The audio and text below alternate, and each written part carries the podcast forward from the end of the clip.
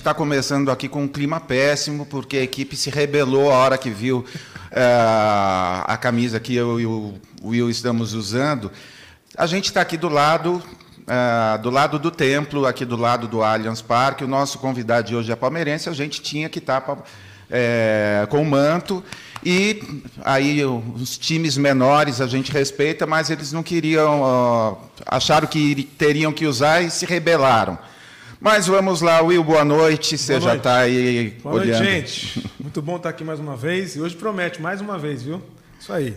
E olha só, logo depois da, da eleição em 2018, nós conversamos em casa, né? Uh, dividimos em dois blocos. Eu vi, tem um monte de. Uh, vários comentários que eu deixei lá, as pessoas quase que é, muitas xingando, como sempre, né? E hoje eu tenho o prazer de estar de volta para a gente ver o que, que aconteceu é, durante esse período. Ariovaldo Ramos, boa noite, que prazer estarmos juntos novamente. Boa noite, é um privilégio é meu, ainda mais nesse encontro ao Viverde. Exatamente, está de verde também aqui. aqui também estou aqui com ah. a cor, o nome do super time é, o grande, glorioso Alviverde do Allianz Parque, Exatamente. Palmeiras, maior campeão do Brasil. É sempre uma alegria estar aqui. então, obrigado, Will. Obrigado, Sérgio, mais uma vez pela, pelo convite. Realmente nós estivemos conversando ah, no início do terror, não é? Exatamente. Na época a gente achava que ia ser ruim agora a gente sabe que foi um horror. E está sendo ainda. Eu confesso, a gente estava falando sobre isso antes de começar.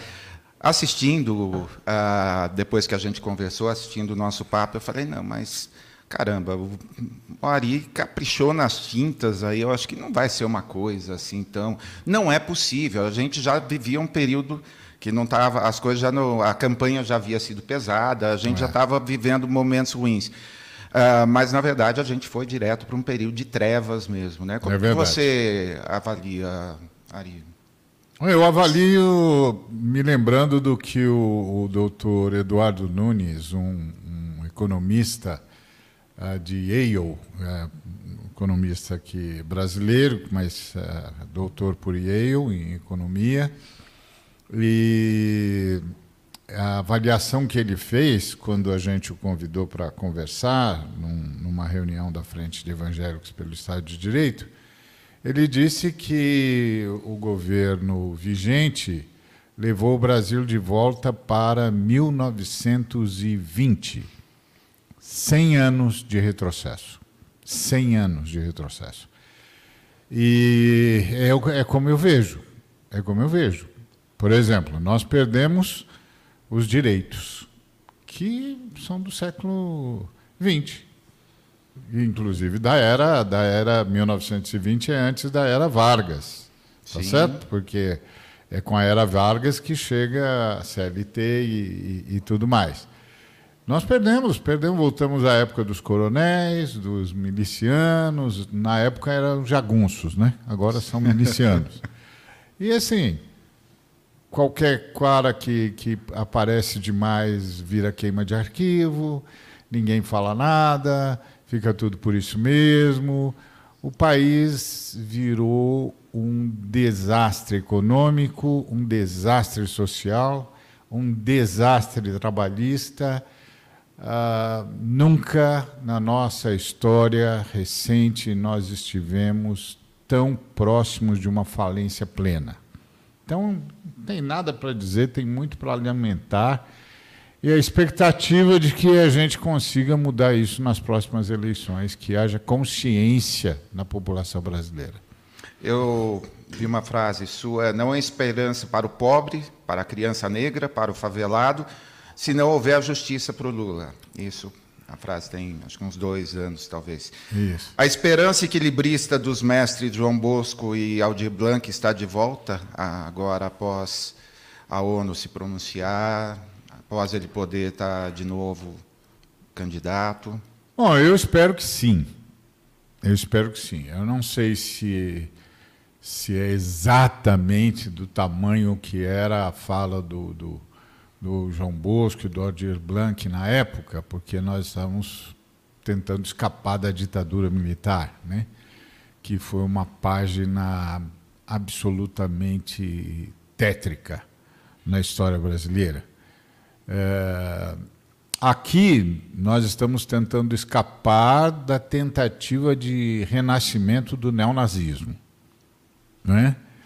Uh, que tentou e prometeu golpe de Estado o tempo todo, que é uma coisa assim, é inominável, é inominável que um cara que está no poder, que foi guindado a esse poder pelas eleições, fale contra as instituições e fale em golpe de Estado. É inominável. Pior de tudo é o cara falar isso e não sair de lá direto para a cadeia.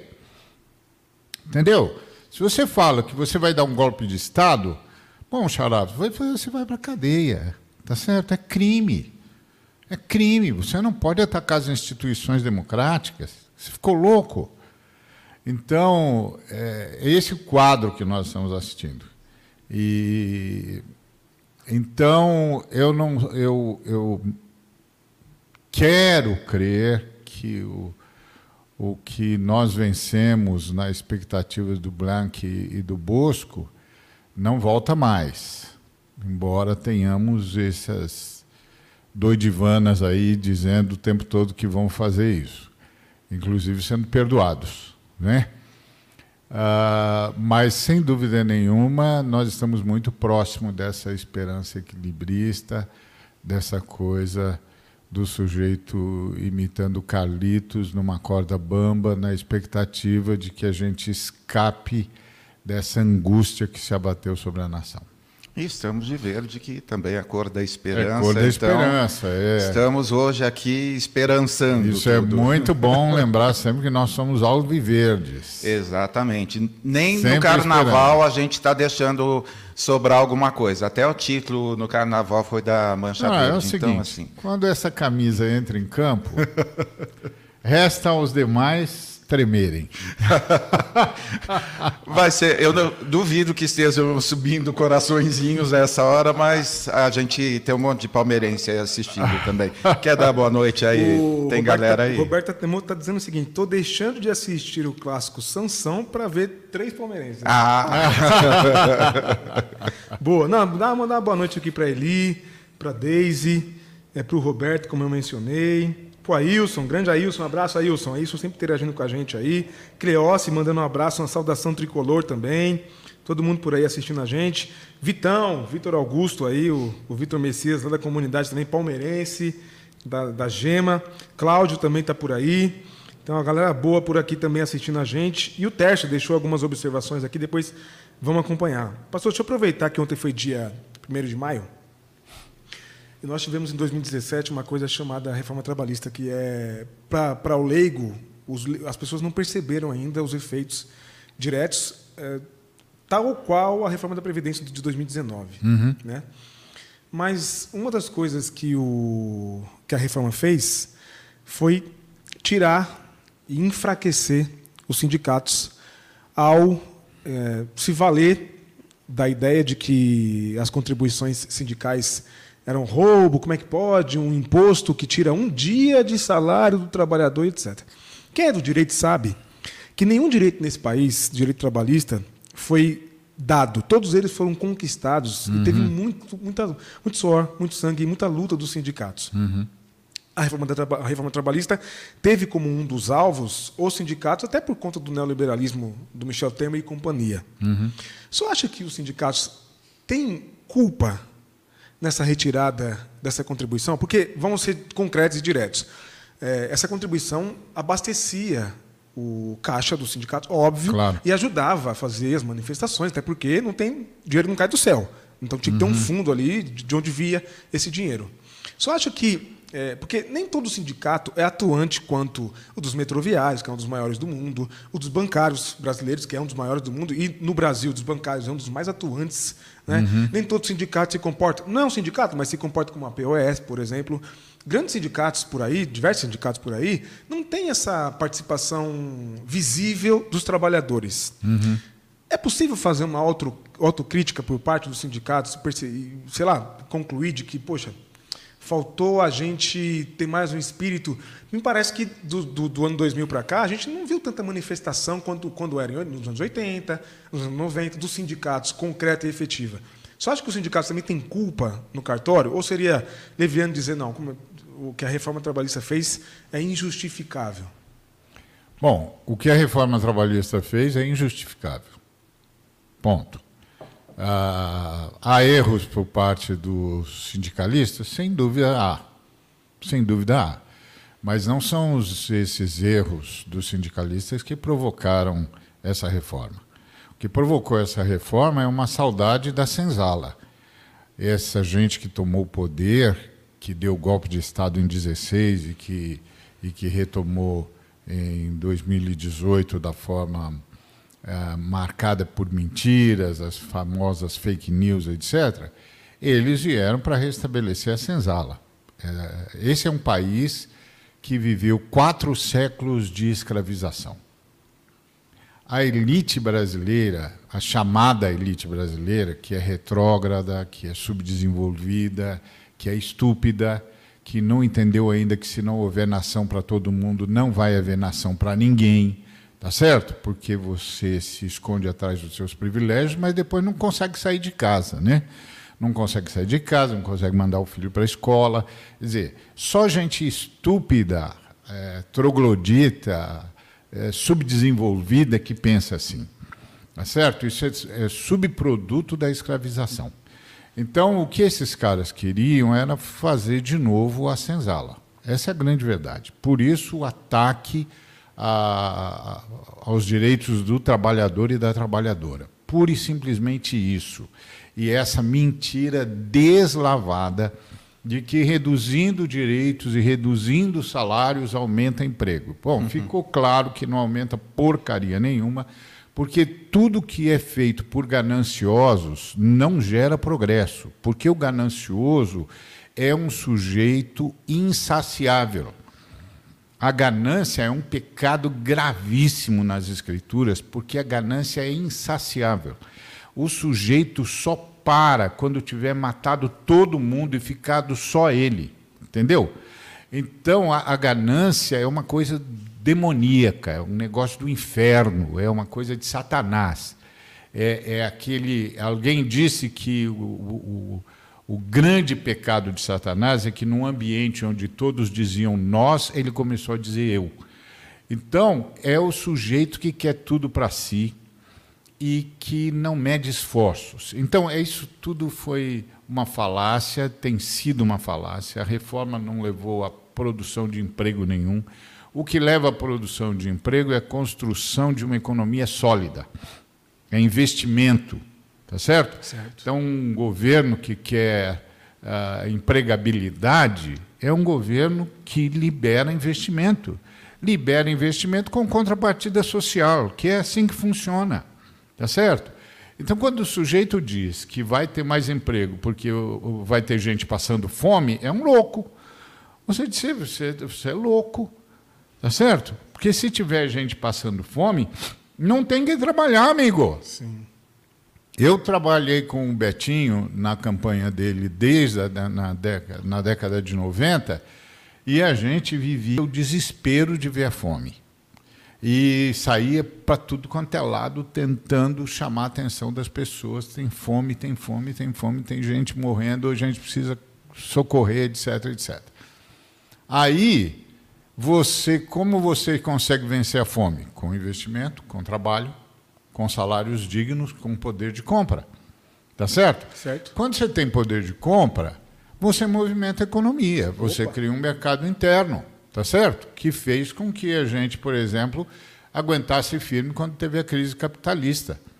Lá em, em, em 2013, por aí, 2012, é, um pouco antes, 2008. 2008 nós tivemos uma crise capitalista, nós sobrevivemos porque não tínhamos já um mercado interno forte, sólido.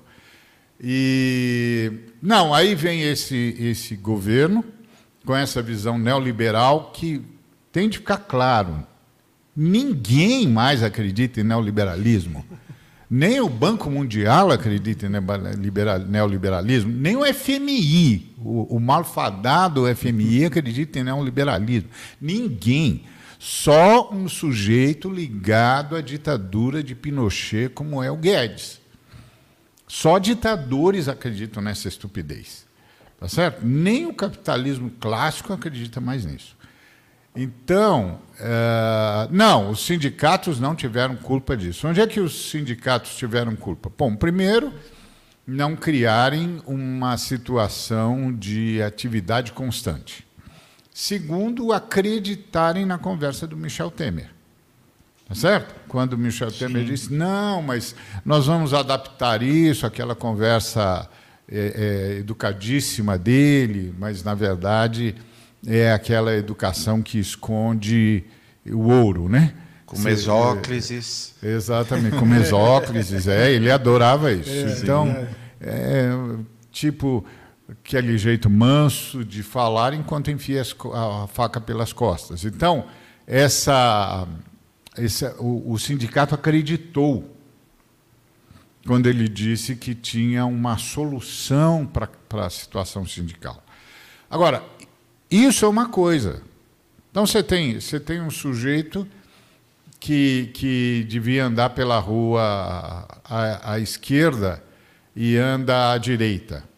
Uh, o problema não é da rua.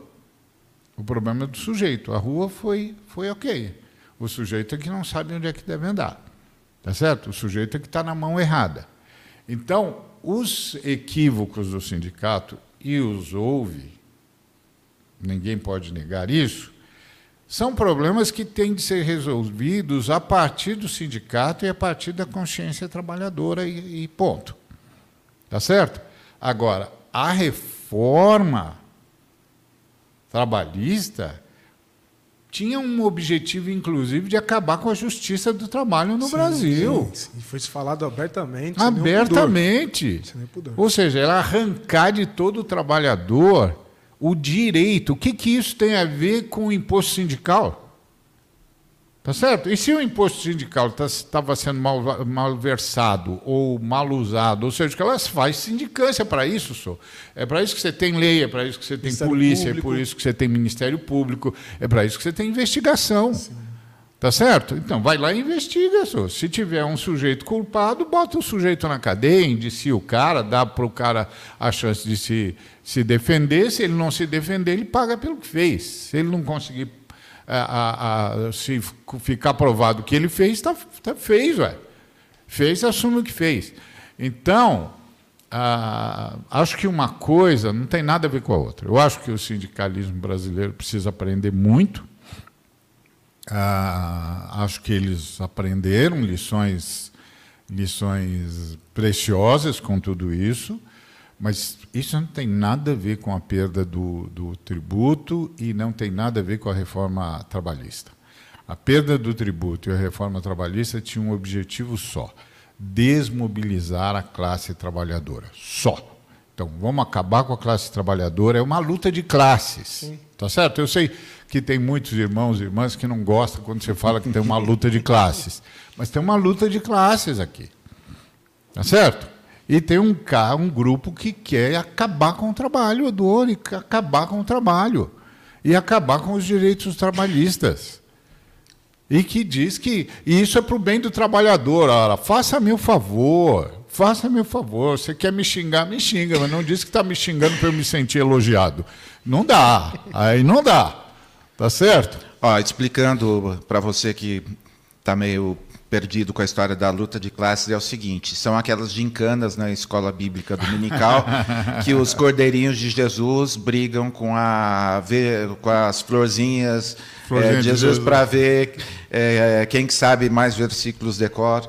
Obrigado aí. É, foi uma tecla SAP gospel. Exatamente. É. Aí há poucos dias o Comitê da ONU concluiu que a Lava Jato violou garantias, privacidade e direitos políticos de Lula.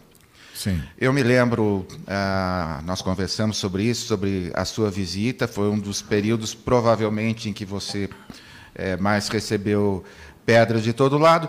Aí a minha pergunta agora: algum líder pediu desculpas a você pelo tanto de ofensas, por verdades que você falou e que só agora é, estão sendo de alguma forma mais claras? Não.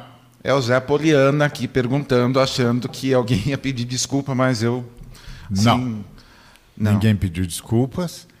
É, inclusive, muitos insistem que, que isso é, é uma tramóia. E aí eu digo: bom, então você está dizendo que o moço lá de São Bernardo é muito bom, porque ele conseguiu enganar o mundo inteiro, conseguiu enganar a ONU. Só não enganou você, né? Só você. Você é bom pra caramba, porque os caras da ONU investigaram, investigaram, descobriram injustiça. Ah, juristas do mundo inteiro disseram que aquilo era uma perseguição política, que era uma injustiça. E agora o próprio STF finalmente concordou, era uma injustiça mesmo, foi tudo errado, o, o, a vara estava errada, a condução estava errada, eh, o juiz foi parcial mesmo, estava tudo errado, foi injusto, etc, etc. Aí o cara foi julgado de novo e inocentado em todos os outros juízes. Só você que não, não se deixou enganar. Isso me lembra aquele tempo, ó, isso muitos que estão, que estão aí jamais se lembrarão por motivos óbvios, em que os, os gringos chegaram na Lua e no dia seguinte tinha um bocado dizendo, de gente dizendo: imagina, isso é coisa, de, isso é truque de cinema. É lógico que eles não foram para a Lua. Imagina como é que fura o bloqueio aí, como é que atravessa o céu.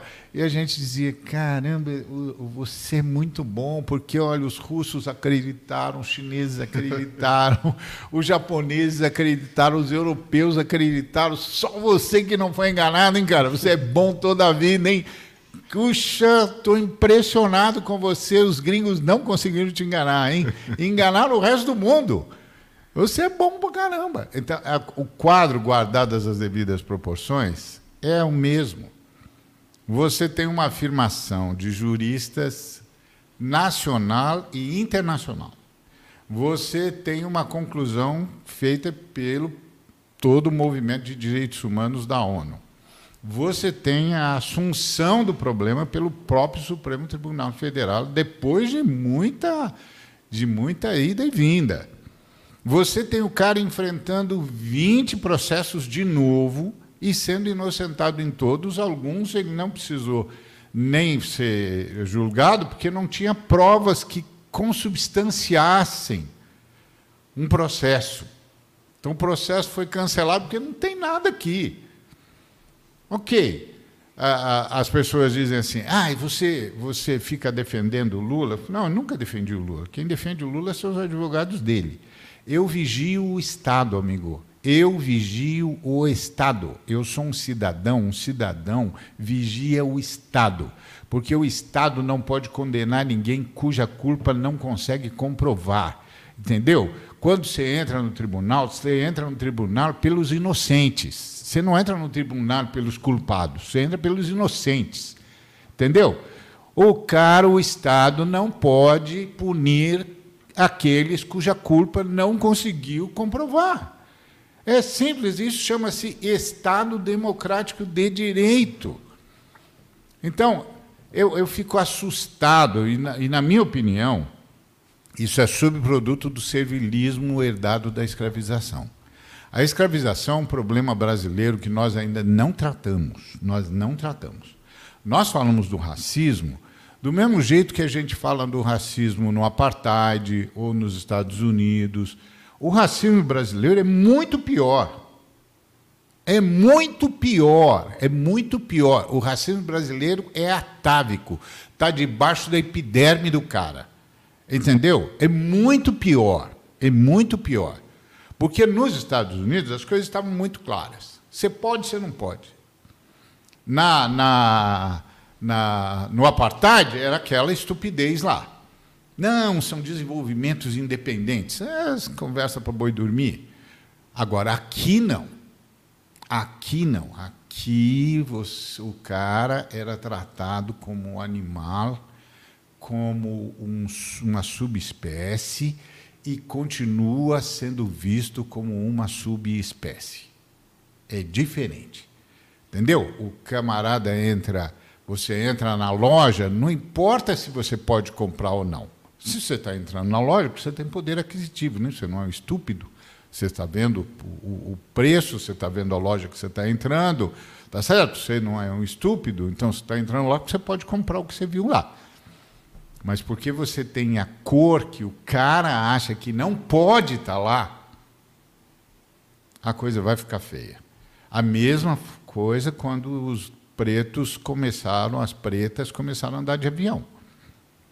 Eu ando de avião ao trabalho desde a década de 70. Durante muitos anos eu era o único cara preto no voo. Anos, anos. Até que com o governo popular isso começou a mudar.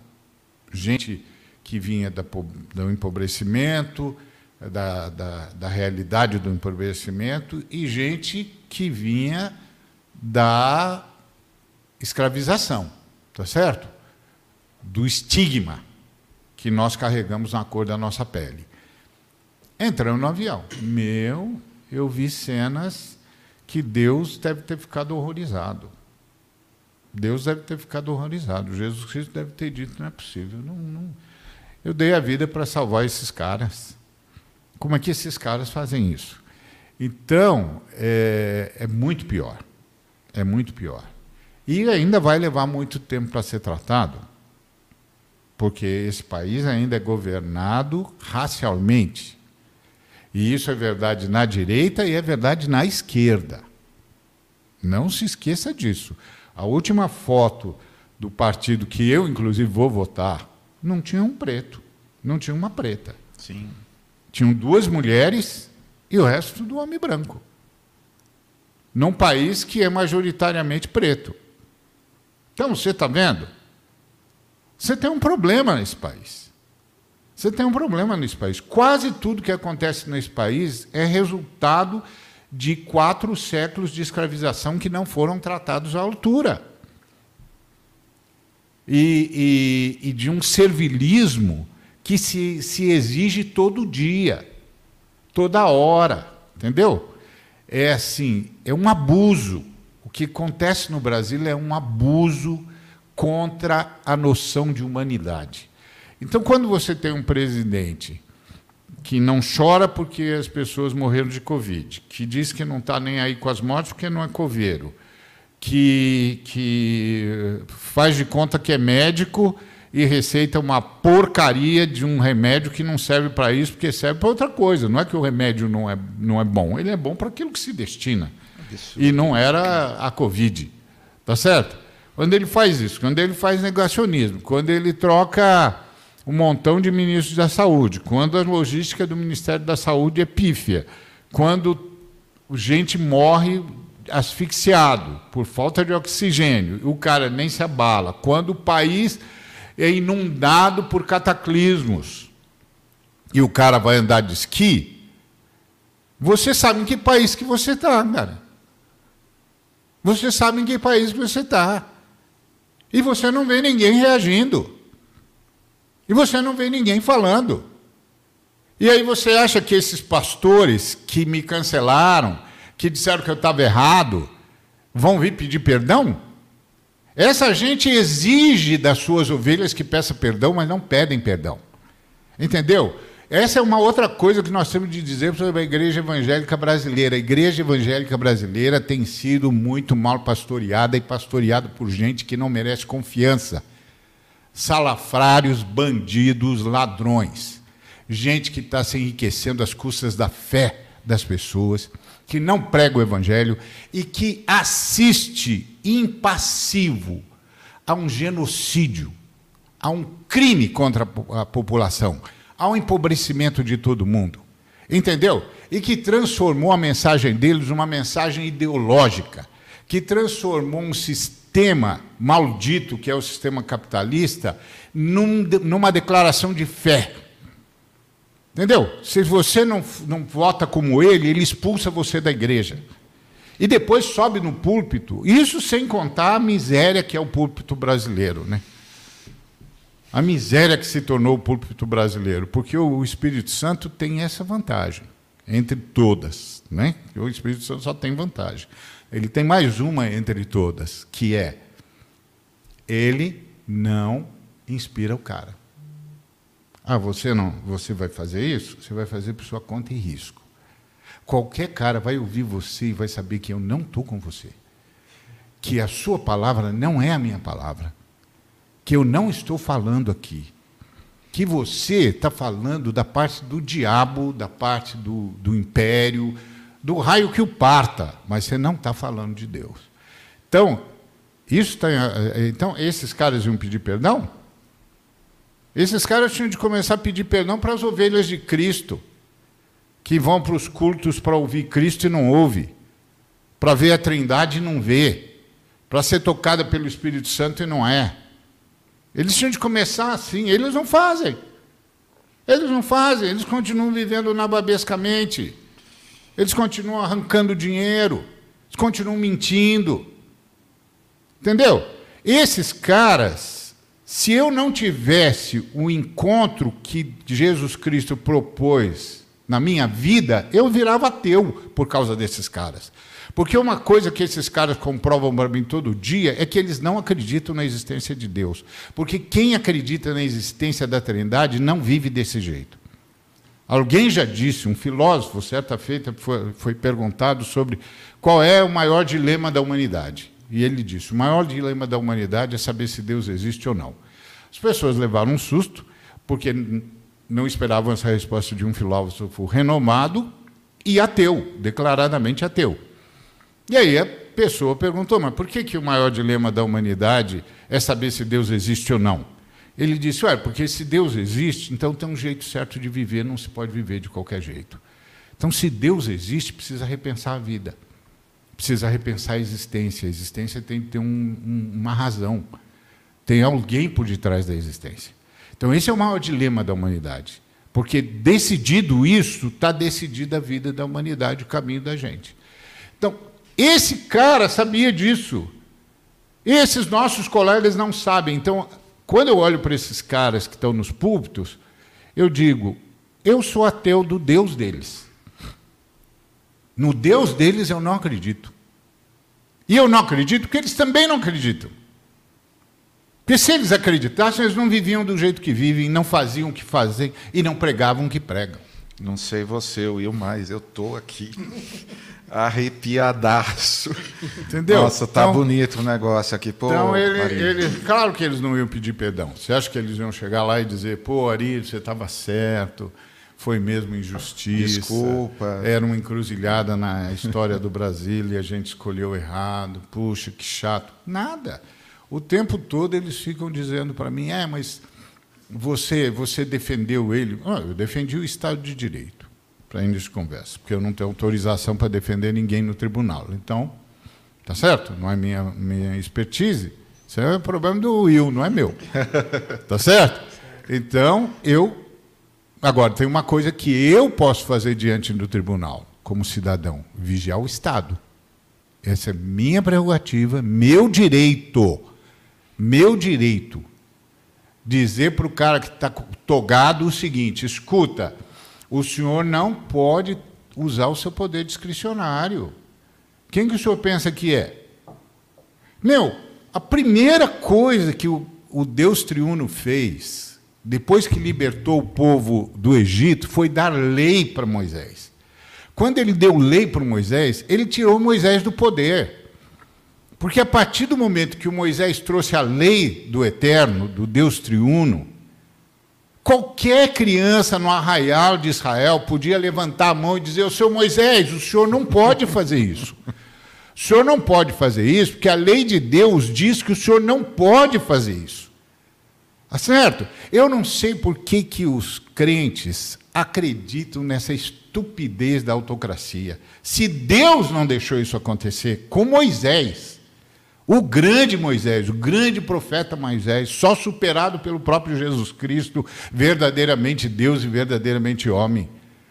Só o grande Moisés, pois Deus disse: Xará, você é legal, gosto de você, chamei você, falei com você lá no Monte Horebe, mas é o seguinte: poder absoluto na mão de um ser humano de jeito nenhum.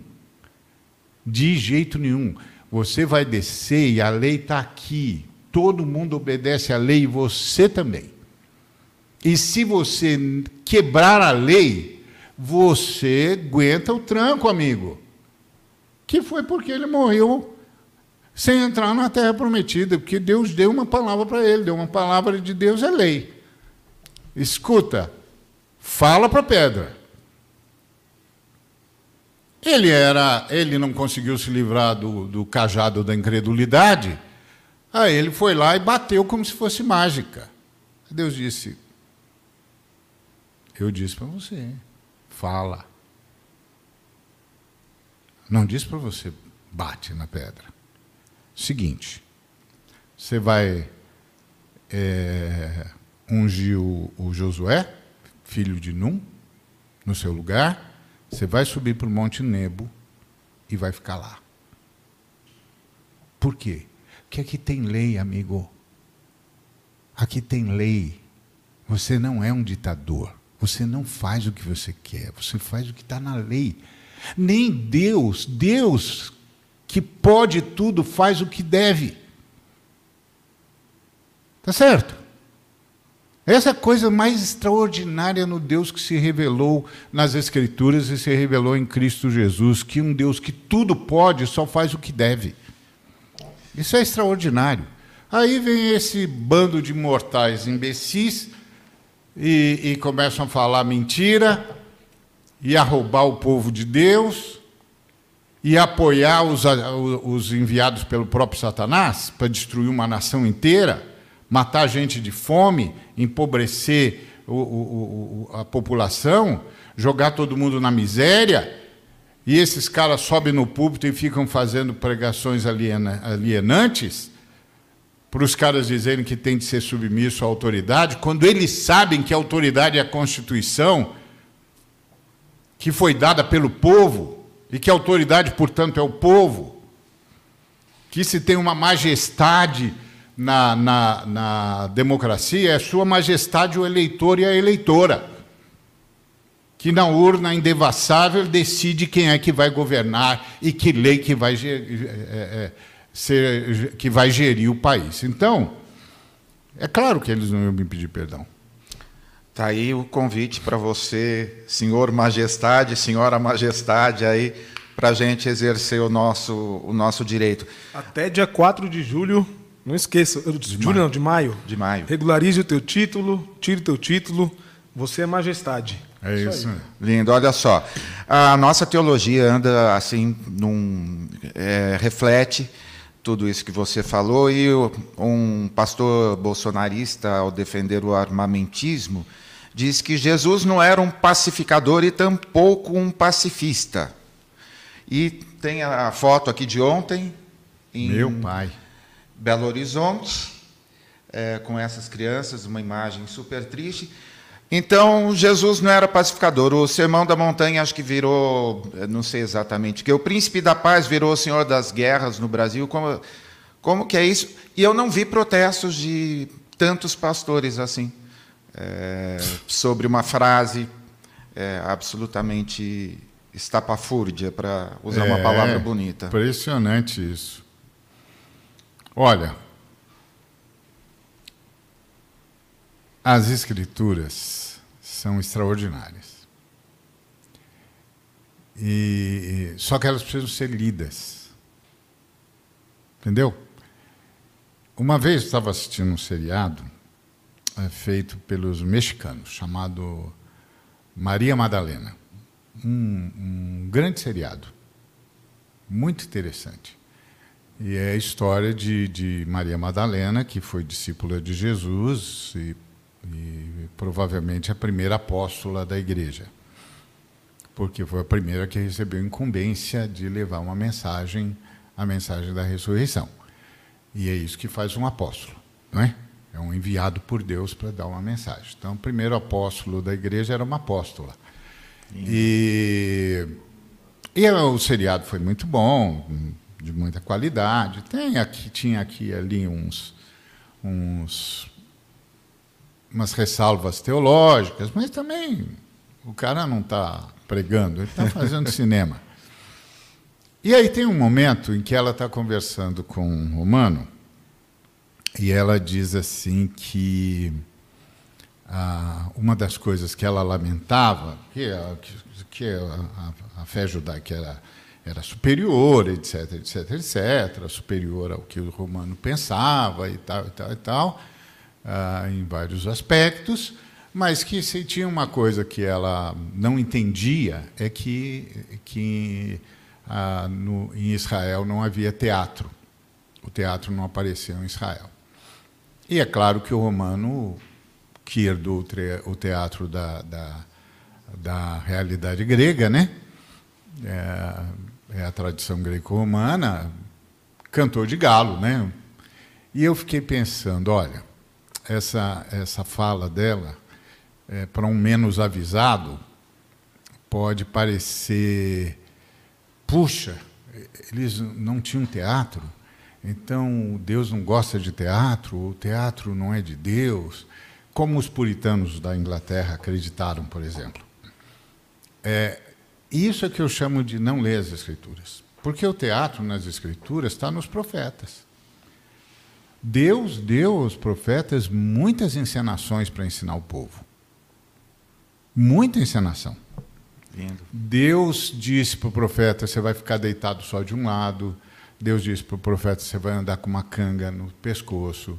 Deus disse para o profeta: você vai comer pão assim, assim na frente de todo mundo. Você é, são encenações, era teatro. Deus inspirou a, a construção de uma obra prima do teatro, que é a, a história de Jó ou Cantares de Salomão. São obras-primas do, do, do, do teatro, diálogos primorosos, tá certo? Porque são poemas teatrais se tivesse um, um, uma escola de arte é, com, com dedicação para isso, tem um, tem um texto todo lá. Você, Sérgio, que é da área de arte, você sabe disso. Você tem. Teve uma encenação, acho que com o Matheus Nastergalli, se eu não estou enganado, no antigo Hospital Humberto Primo, que agora virou um lugar descolado é, num hospital antigo e a gente subia acompanhando a, a, a tudo que Jó passou e os Pronto. espectadores acompanhavam. Era uma, foi uma coisa. Me aquelas... arrepia só de então, lembrar a riqueza. Exatamente. Nossa, lindo. A Jó é uma encenação extraordinária acerca do, do, que é, do que parece ser para nós um mistério do sofrimento. É extraordinário. Extraordinário. Não vamos entrar nesse assunto aqui, senão nós vamos sair lindo, da, nossa, do nosso lindo. tema. E as parábolas? Eu falei, ó, o cara que escreveu isso aí, ele não se deu conta de onde foi que o teatro apareceu na tradição judaico-cristã. Ele apareceu nos profetas e apareceu nas parábolas de Cristo. Cristo construiu histórias teatrais para fazer grandes ensinos que a gente interpreta até hoje. E, e pode criar um montão de outras a partir daí, né? Então, a, as escrituras precisam ser lidas. E uma das encenações proféticas é quando o Senhor vai ensinar para os apóstolos sobre o nonsense das armas. O nonsense das armas. Então ele diz: a profecia diz que nós vamos ser contados entre os malfeitores. Ó, oh, olha a palavra. Entre os malfeitores, entre os bandidos. Então, se você tem espada, você deixa a espada com você, porque nós vamos ser contados entre os malfeitores. O Pedrão levou isso para o lado bolsonarista do termo. Tá certo? Aí o Pedrão puxou a espada bolsonarista, em nome de Jesus. Jesus disse para ele: guarda essa espada. Eu não falei para você usar a espada. Eu disse que era a encenação que o profeta pediu que fosse feito para eu poder dizer para você como que nós somos é totalmente diferente disso. Em primeiro lugar. Segundo lugar, Jesus foi lá e curou a orelha do Malco, que é um negócio extraordinário, porque o Malco era um cara que ia ser levita ou sacerdote. E uma vez que ele tivesse a orelha decepada, ele não poderia mais se candidatar ao levirato. Então Jesus foi lá e corrigiu o erro do Pedro, devolveu o rapaz para o levirato. O rapaz que foi lá para prendê-lo. Por isso que eu falo, as escrituras precisam ser lidas. Meu, você não leu? Às vezes o cara vem falar comigo, eu falo, escuta, você não leu? Abre aí a Bíblia que você está carregando aí. Abre aí, deixa eu ler com você. Você não leu. Você não leu o que está escrito aqui? Então, Jesus está dentro dessa lógica do teatro profético. Que Deus usou N vezes, gente, N vezes. Oséias, então, é um caso extraordinário. História de Oséias é Deus dizendo: você vai participar de um grande teatro, porque eu preciso ensinar essa gente. É maravilhoso, porque o Diderot, na obra dele Sur la Comédie, ele dizia que o teatro imita a vida. Nos profetas, a vida imita o teatro. É, é impressionante, é impressionante. O problema todo é o seguinte: os caras não leem. Os caras não leem. Primeiro, não leem porque são preconceituosos. Só, isso é típico da idade moderna, do individualismo, do renascentismo e do iluminismo, que chegou à única conclusão que para eles era absolutamente natural, que eles eram a única geração inteligente que houve na humanidade. Eles eram simplesmente os descendentes dos europeus que destruíram os incas, os astecas, ah, os impérios é, é, africanos, as grandes dinastias chinesas. Eles eram descendentes dessa estupidez que tomou conta da Europa e que tomou conta de todos os que foram colonizados pelos europeus, que acreditaram que só eles eram inteligentes, que a inteligência nasceu com eles. Entendeu? Isso assim. E aí eu olho para os colegas e eu fico pensando, companheiro, você não leu as escrituras, você não leu nada da humanidade, você não leu porcaria nenhuma. Aí você sobe e você fala que Deus falou com você, como se Deus não estivesse nesses milênios. Onde você acha que Deus estava nesses milênios perdidos na memória? Onde você acha que ele estava? Onde você acha que estava a Trindade? Como é que você não consegue ver as pegadas da Trindade na história da humanidade? Aí seu púlpito é uma miséria. Entendeu? O cara sobe é uma miséria. Você fala, meu Deus, ele não leu nada. Então, a, a grande verdade é que Jesus estava fazendo um dos movimentos proféticos para dar-nos um grande ensino. E deu. Deu. Ele disse. É, você guarda a espada, e quem vive da espada vai morrer pela espada. Tá certo? E um dos pais da igreja disse: quando Deus tirou a espada de. Quando Jesus tirou a espada de Pedro, ele desarmou todo mundo. Era essa a lição. Eu quero desarmar todo mundo. Essa história de Patis Parabellum é história de romanos. Se você quiser paz, se prepara para a guerra, se arma. Isso é história do Império Romano. Jesus Cristo atacou o Império Romano o tempo todo. Então, é assim. Quando Bolsonaro conseguiu convencer gente que se diz evangélica, que tinha de fazer sinal de arminha. Dentro da igreja. Dentro da igreja, na hora do culto ao Cristo Jesus, o Senhor da paz, o príncipe da paz. Quando ele conseguiu fazer crentes fazerem culto para ungir armas. Sim. E, e quando crentes levam uma faixa dizendo que o presidente está pedindo a destituição do, do STF, a criminalização do comunismo, você diz é o anticristo. É o espírito do anticristo. Jesus Cristo disse que o espírito do anticristo faria isso. É o espírito do anticristo que vai fazer as pessoas atacarem Jesus em nome de Jesus. As pessoas pensam que o anticristo, que o espírito do anticristo, tem a ver com negar a Cristo dizendo que Cristo não existiu. Não.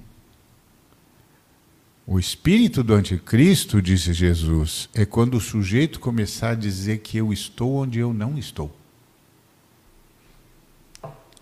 Olha, eu quando? não sei se você está assim acompanhando. E uma das coisas que a gente conversou, Will, é que a gente gostaria até de ter plateia. Hoje a gente até começou a deixar umas cadeiras e enquanto a gente ainda não está liberando uns lugares para vocês curtirem aqui ao vivo, a gente convidou alguns, alguns amigos para participar do papo e então queria mostrar o pastor da PIB de Botucatu, Renato Ruiz, nosso amigo, mandou um vídeo com uma pergunta para você. Vamos ver. Olá, pessoal do Sim Pode Crer, amigos, irmãos, Sérgio, Will. Obrigado, obrigado por essa oportunidade de poder participar dessa data, desse, desse podcast tão especial. Hoje, com um convidado que tem um lugar especial também no meu coração, Mariovaldo Ramos. Eu sou o pastor Renato, pastor da primeira igreja batista aqui em Botucatu e faço, parte de uma nova geração de pastores que é que é muito inspirada pela vida e pela jornada pastoral do Ari. Junto, junto com é, é, é Levi Araújo, é, Ricardo Gondim, Ed Renequivich, Caio, Caio Fábio. Esses, esses pastores iluminam uma geração de novos pastores da qual eu faço parte e tenho muito orgulho de fazer parte, de olhar para a vida desses caras e querer aprender com eles o tempo todo, querer é, é, beber da fonte que eles são para a nossa teologia, para a nossa pastoral e para a nossa praxis. Obrigado, obrigado pela, por essa grande oportunidade. E a minha, minha pergunta hoje é, é, é sobre uma menina que me procurou no final do ano passado. e ela, e ela disse, assim, assim que ela tinha ficado com o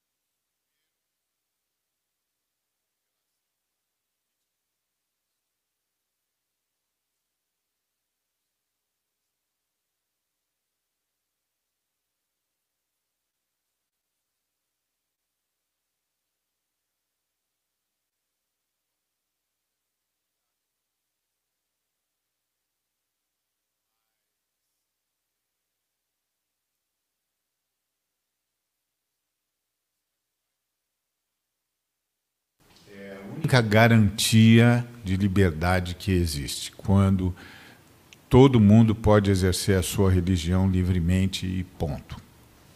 O Estado tem de ser laico, é uma vitória não só da Revolução Francesa, mas também uma vitória dos, dos peregrinos dos Estados Unidos, uma vitória ah, do que aconteceu na Inglaterra quando houve um relaxamento da, da, do poder anglicano. É uma vitória.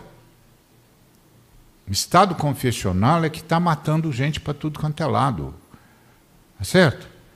É, a, o, o Woody, Woody, Woody Allen fez um, um, filme, e eu não lembro agora qual era o nome do filme, mas tem os vários que, eu, que ele fez, é óbvio, eu assisti alguns desses, um, um bom número, mas tem uma que ele tem um, ele é um personagem e está falando para alguém e ele diz o seguinte que ele era ateu e que ele era contra a religião porque a religião só servia para dizer quem que você tem de matar e, e, e ele está certo quando a religião assume o poder temporal, ela vai dizer quem que você tem de matar.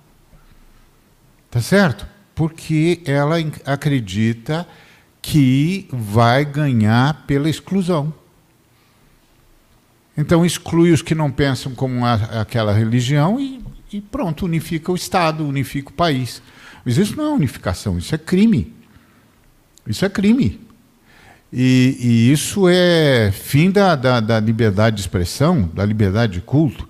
Então, assim, nós vivemos ouvindo os irmãos que ajudam a igreja sofredora, que gente que está morrendo em estados confessionais, e a gente fala, ó, oh, os nossos irmãos estão sendo martirizados, etc, etc, etc.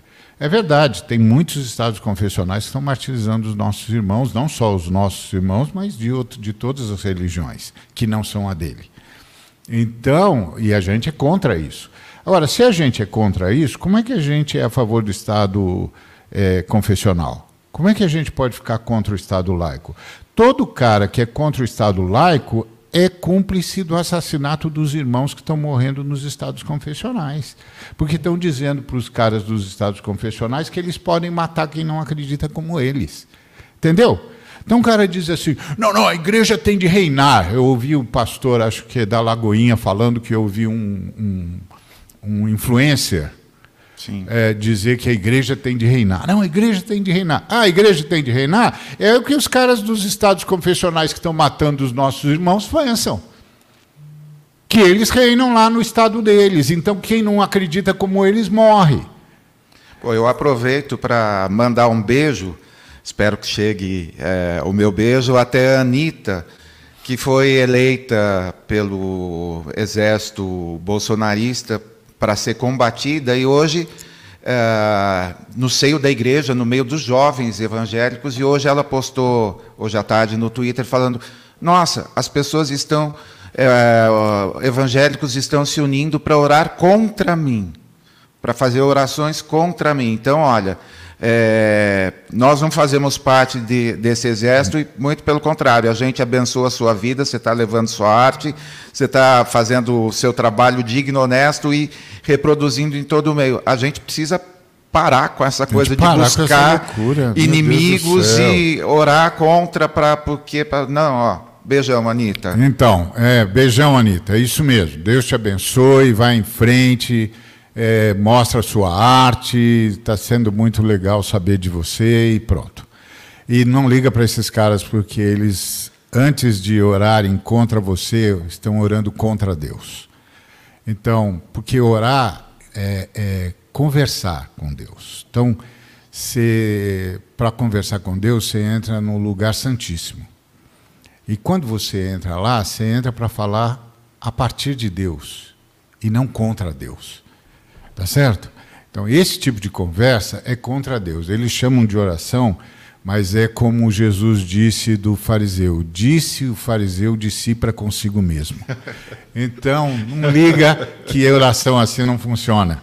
Entendeu? Demais, Porque demais. o cara está falando de si para consigo mesmo. Tem perguntas aí? Deixa eu pedir desculpa por esse monte de comentário que tem aqui da galera. Todo mundo mandando mensagem aqui. Tem muita gente mandando mensagem. Muitos comentários, pergunta. Não dá tempo, pastor, de fazer, senão não claro. ficar aqui até amanhã. E amanhã tem jogo do Palmeiras, a gente vai respeitar dia santo, né? Amanhã é, é dia santo. É Mas mandar um abraço aqui para Priscila Queiroz, mandar um abraço aqui para o Fabrício Mendes, grande Ariovaldo, esse sim é profeta. Ah, Bruno obrigado. Assis, dizendo que o Missão na Íntegra foi uma bênção na vida dele. Que bom. O que mais? Eu acho que eu já mencionei o Cláudio, né? A Deise também estão por aí. E eu queria, queria fazer uma, uma pergunta aqui para o senhor, que foi deixado até pelo Técio lá no começo, acho que seria digno respeitá-lo, porque deixou no comecinho. O senhor já até falou sobre isso um pouco, mas eu queria que o senhor fosse, é, se, se der para ser mais direto, é, pastor, é possível mensurar o preço que o senhor está pagando por não ter aderido ao evangelho bolsonarista? Acho que não dá, não. Não dá, não. É, eu não. Eu não. É, levo esse negócio na base do, do altruísmo ou do heroísmo, nada disso. É, mas uma vez eu ouvi de um pastor que conversou com um homem que um crente na Europa que por discordar do regime do regime do país onde ele pertencia, ele foi condenado a, a 20 anos de cadeia. E ele era um maestro famoso na Europa. Ele passou 20 anos preso, então esse pastor brasileiro encontrou com ele lá no país e perguntou para ele é, se ele não tinha se indignado contra Deus por ter passado 20 anos na prisão. É, simplesmente porque tentou ser coerente com o que entendeu que Deus é, queria dele. Aí ele disse disse para o pastor algumas vezes que não. Aí quando ele viu que o, o pastor insistiu demais na tese, ele virou para o pastor e disse: mas na sua na, lá no Brasil vocês não ensinam é, que a gente tem o privilégio não só de crer em Jesus, mas de padecer por Jesus? Aí o pastor brasileiro disse: Não, não, claro, a gente ensina. Ele falou: Então, quando eu entrei na cadeia, eu sabia, chegou a minha vez de padecer por ele. E quando eu comecei a ver o que estava acontecendo no Brasil, eu pensei: bom, chegou a vez daqueles que realmente vão levar Jesus Cristo a sério, padecer por ele. Porque vão ter de carregar a cruz. Não sou, eu não sou o único. E, e cruz, irmão, é cruz. Não é uma, uma fala romântica, não. Cruz é cruz. Cruz significa que você vai andar pela via cruzes, que vai ter um cara metendo o chicote nas suas costas, carregando, que vai ter gente cuspindo em você, Vai ter gente caluniando, vai ter gente dizendo que você é uma fraude, vai ter gente querendo a, a, sua morte, vai ter gente dizendo: ah, se você é mesmo que você diz que é, então por que você não desce da cruz? Cruz é cruz. Mas a, a beleza de estudos, se é que há alguma beleza aí, é que depois da cruz vem a ressurreição. Então a ressurreição é só uma questão de tempo ah, que foi o que Jesus disse para os discípulos: Eu vou, mas eu volto. É só uma questão de tempo. Então, eh, não dá para aquilatar, não dá para aquilatar, não, não fui o único, nem sou. Ah, muitos, muitos optaram por padecer por Jesus, porque sabiam onde ia dar esse negócio. Ia dar nessa vergonha. Eu quero dizer para você que ficou firme, que está firme até agora, que quando tudo isso passar, a mensagem cristã ainda terá espaço por causa de gente como você que ficou firme, que vai poder dizer: não, isso nunca teve nada a ver com Jesus. Nunca teve nada a ver com Jesus. Isso tem a ver com a loucura de, de uma igreja que não anuncia mais as boas novas, que não acredita mais no novo nascimento e que virou gente que fica analisando qual flecha é boa e qual flecha é má, quando na verdade o problema da flecha é só o arqueiro, né? Não importa se a flecha é boa ou se o arqueiro é ruim. Não é, não é, o, não é a flecha que erra o alvo, irmão. É o arqueiro. Por isso que é o arqueiro que nasce de novo. E não o cara que muda de flecha. A igreja brasileira virou uma igreja que se ocupa das flechas. Entendeu? Então, qual a flecha é sua? Qual é a sua flecha? Quando foi que Jesus Cristo falou das flechas? Jesus Cristo falou do arqueiro. Ele disse que o arqueiro tinha de nascer de novo. Essa mensagem não tem mais. Então, é, gente que ficou firme, eu sei que muitos dos que estão ouvindo e nos ouvirão fazem parte dessa turma, ah, padeceram mesmo. Padeceram, padeceram na família, padeceram na comunidade, foram cancelados, perderam espaço, foram aviltados. Alguns convidados a se retirar. Convidados a se retirar, expulsos, ah, caluniados. Não importa. Eu quero que você saiba que isso tudo vai passar. E quando isso passar, é, essa postura que a graça de Deus, que Deus por sua graça permitiu que você conseguisse viver, é que vai manter a mensagem de Jesus Cristo atual e necessária.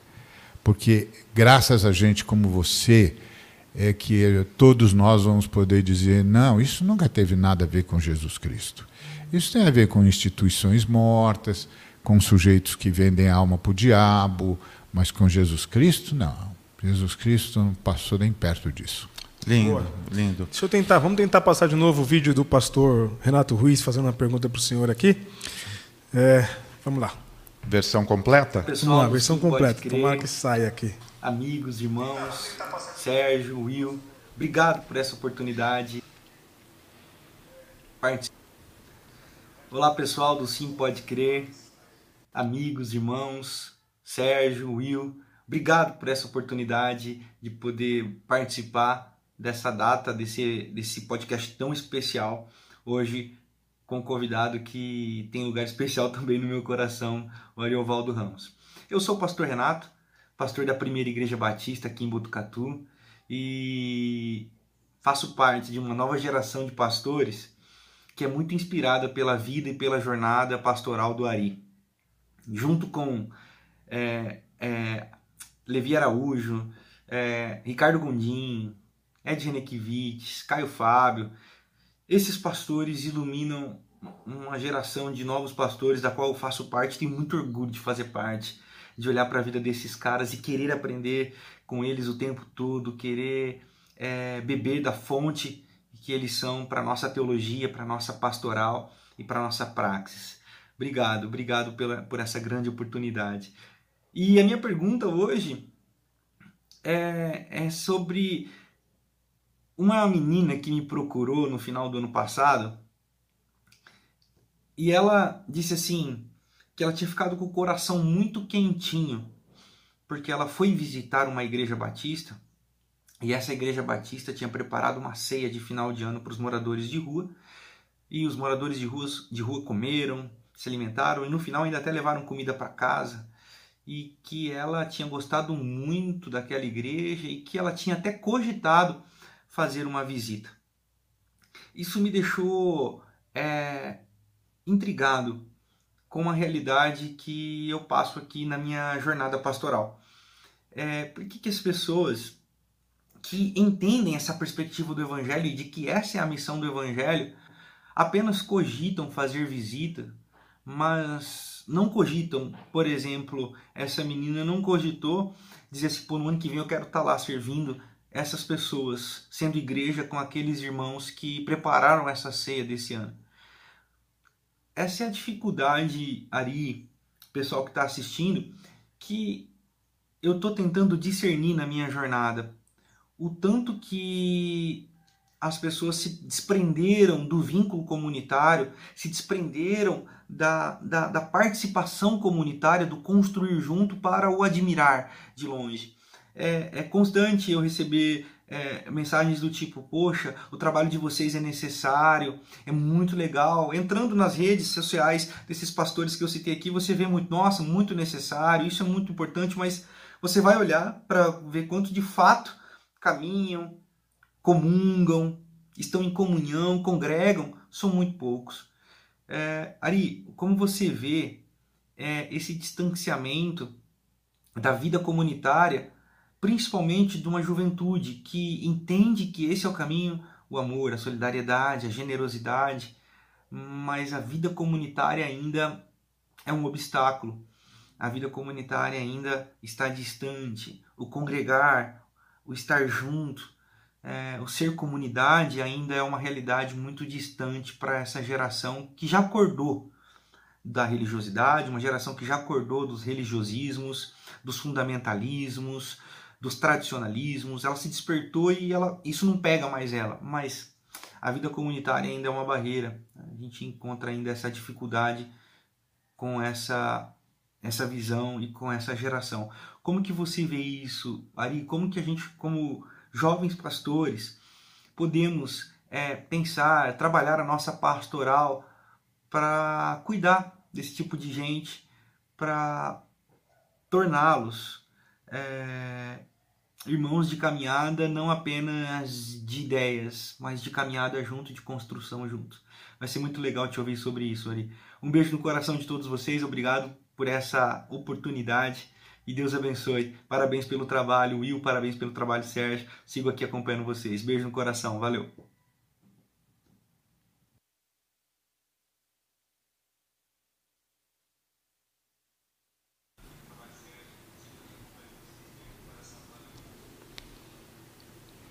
Muito bom. É... Bom, essa questão da comunidade é... e o fato das pessoas terem, parece que, dificuldade de, de, de viver essa vida comunitária, é... ela é um pouco mais complexa, eu imagino. Porque todos nós sabemos, óbvio, que a fé cristã é comunitária é, toda a visão cristã é comunitária a partir do próprio Deus. O Deus cristão é uma comunidade. Pai, Filho e Espírito Santo. Três pessoas e um só Deus. Então, a, a trindade é, que vive em absoluta unidade é uma comunidade. É a palavra errad os, os hebreus têm duas palavras para unidade: a palavra Yahid e a palavra Errad. A palavra Yahid é para unidade, peça única, e Errad é para comunidade, é para unidade, peça composta. Por exemplo, um cacho de uvas é Errad, um cacho de bananas é Errad, uma caneta é Yahid.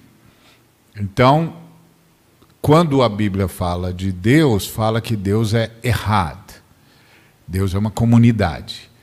E, e, o ser humano é imagem e semelhança de Deus porque é outra comunidade.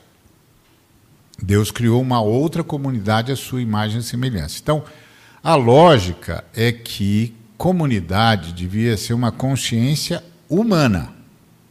Porque o que significa ser imagem e semelhança de Deus? O que significa ser imagem e semelhança de Deus é que, a exemplo de Deus, nós somos uma comunidade.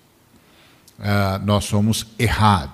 Quando Deus uh, celebra o encontro do, do, do, homem e da mulher, ele diz: e, e se tornarão como nós errad. Quer dizer, uma unidade, uma nova unidade. Então, Naquele, naquele dia passou a haver duas unidades no universo: a unidade divina e a unidade humana. A divindade, a divinidade e a humanidade. Tá certo? Então, a humanidade é a imagem e semelhança de Deus porque é outra unidade coletiva. Tá certo? Então, essa é uma consciência que, que devia fazer parte da humanidade como um todo. Nós somos subprodutos da idade moderna. A idade moderna é a idade do individualismo. Então, a idade moderna começa com essa lógica do individualismo que vai pouco a pouco mitigando a força, diminuindo a força da comunidade em favor do indivíduo. E, e nós, protestantes, somos subprodutos da é, Idade Moderna. Então, nós já caímos num mundo marcado pelo individualismo e não pelo comunitarismo. Tá certo? Então já temos esse problema assim de cara. É um problema de base, né? de base só, sócio-filosófica, que não é só nosso, é do Ocidente principalmente. E, e da filosofia moderna, enfim, tudo isso.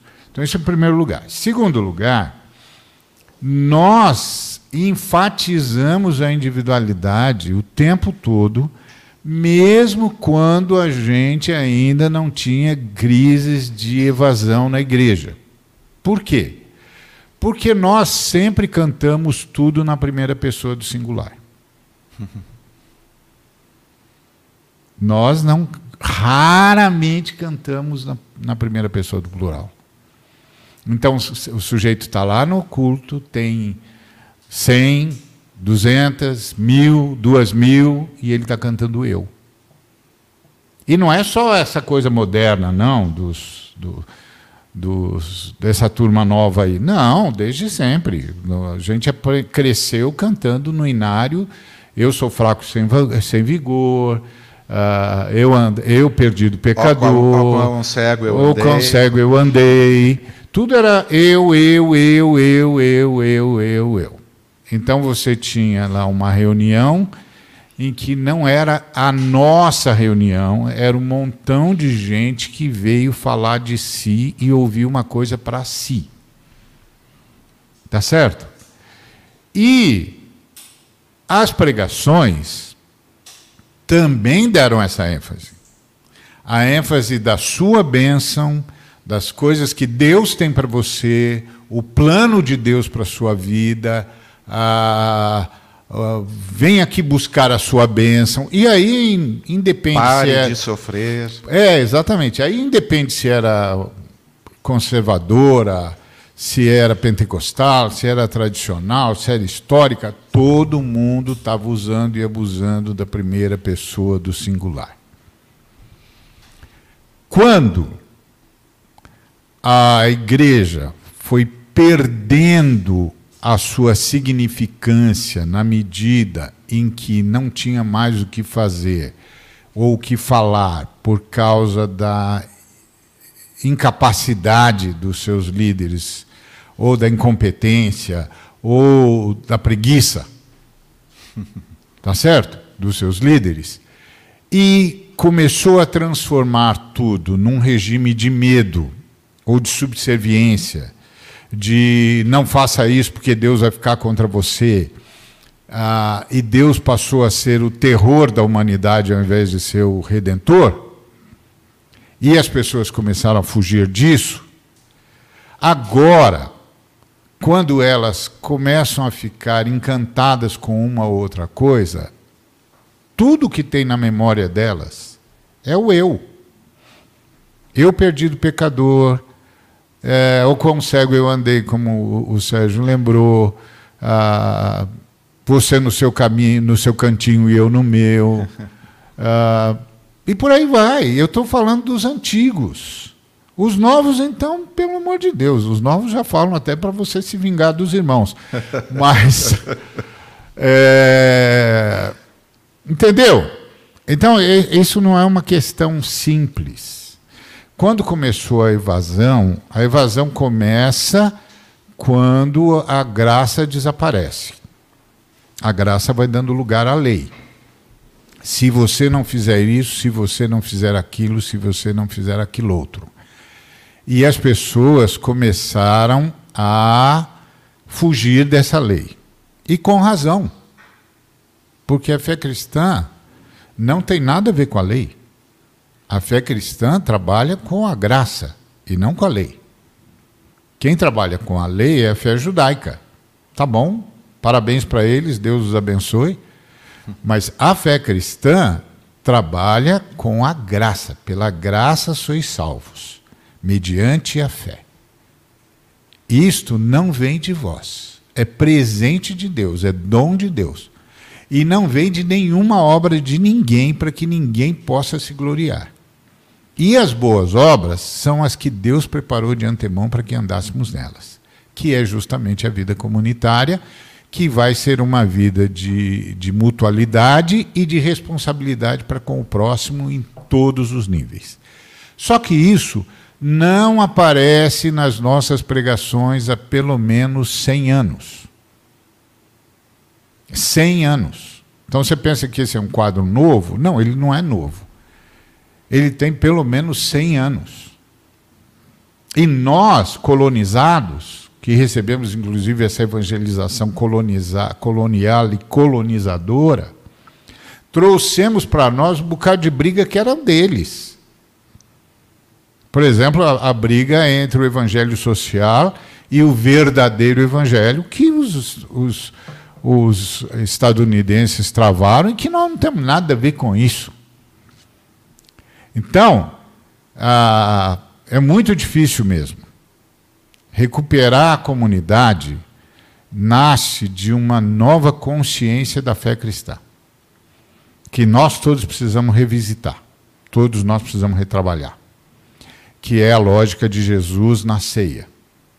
Todos os que estiverem reunidos em meu nome, ou seja, todos os que estiverem reunidos na ceia, comendo juntos, repartindo, partilhando, eu estarei lá.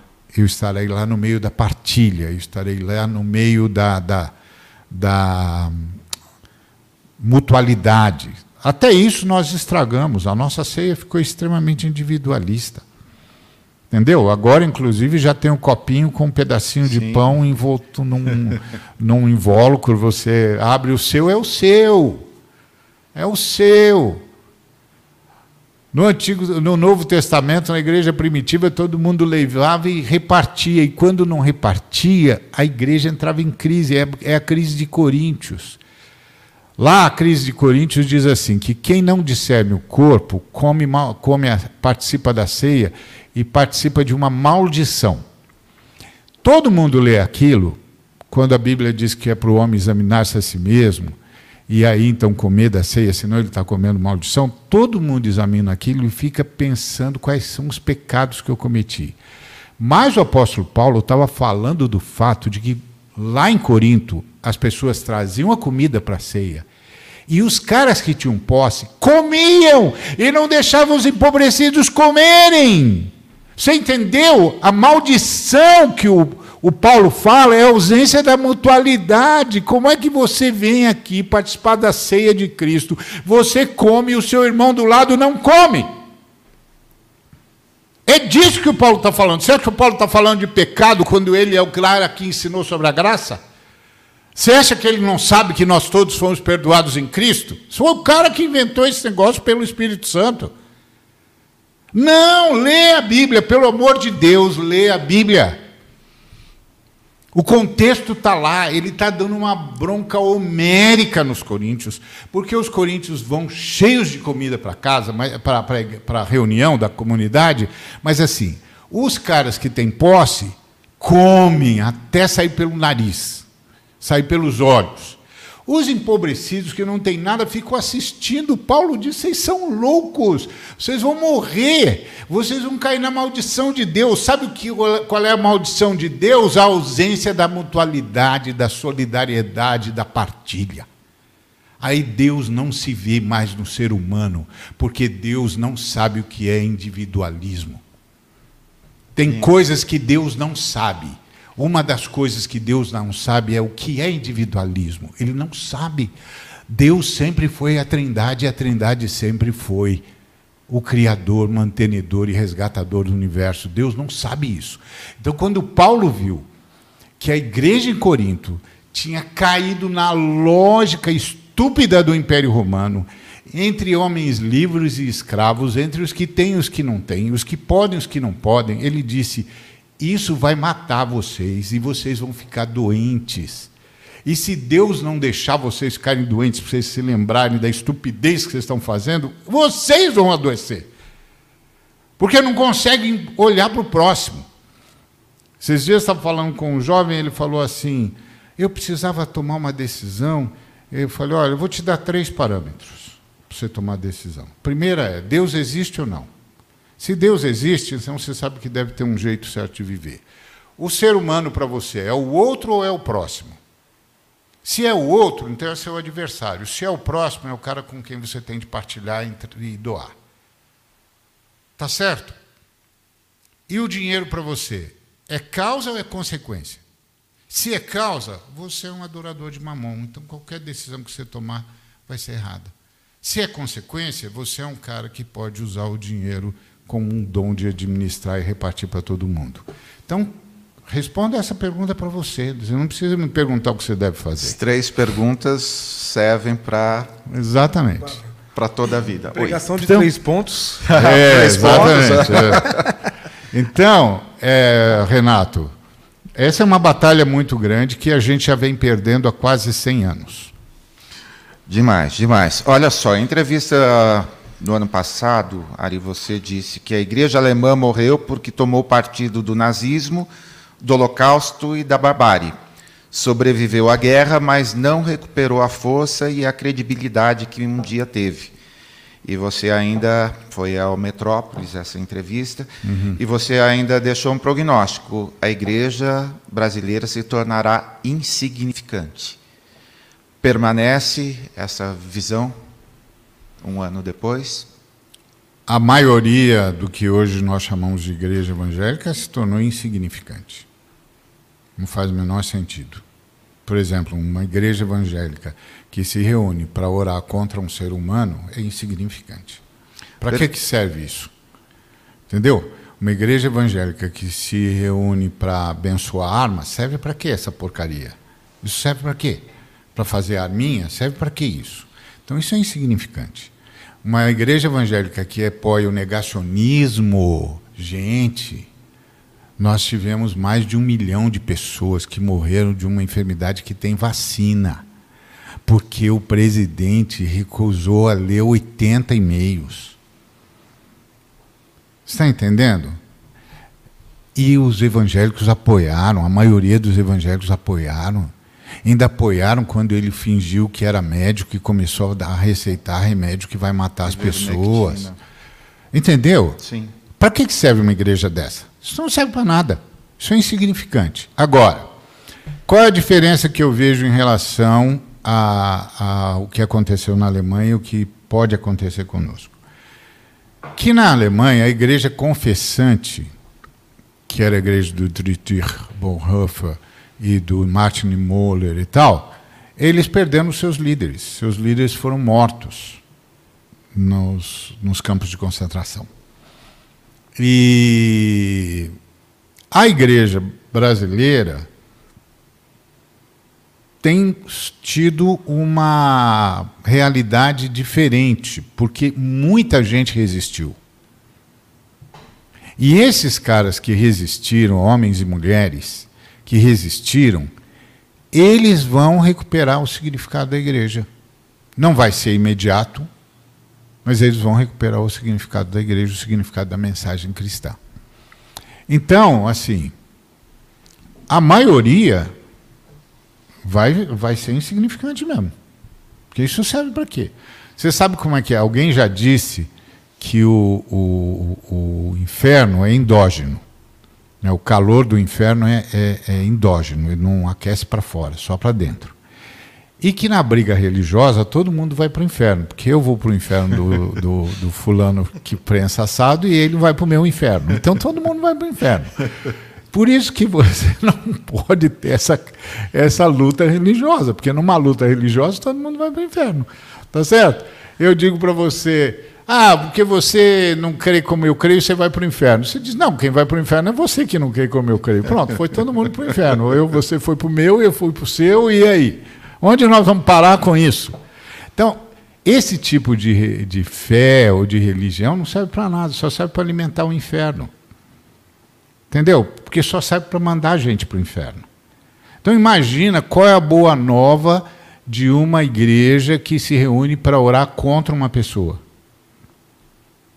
Como? Eu me lembro na época dos mamonas assassinas. Eu, eu lembro de pastores que falavam para a gente orar contra os casos. Vocês ficaram loucos. Como você ora contra um ser humano? Você não pode orar contra um ser humano. Jesus Cristo, se aquele cara fosse o único cara no, no planeta, ele vinha buscar. Como é que você pode orar contra um cara que Jesus vem buscar? Que Jesus vem abraçar? Se toca, meu. Você ficou louco? Você está manchando o sangue do Cristo. Então, é, é, vai sim, esse, essa, esse grupo vai ficar insignificante. Mas tem o grupo dos resistentes, tem os, o, o que na Alemanha seria a igreja confessante, entendeu? Do qual fazemos parte com muita, com muita alegria. Ari, a gente está quase caminhando para o final. Eu uh, me parece que mais uma vez a campanha presidencial vai ser centrada no antipetismo e estribada novamente em três. Eu coloquei três pilares aqui, ou três pontos. Nós estamos hoje falando bastante do três.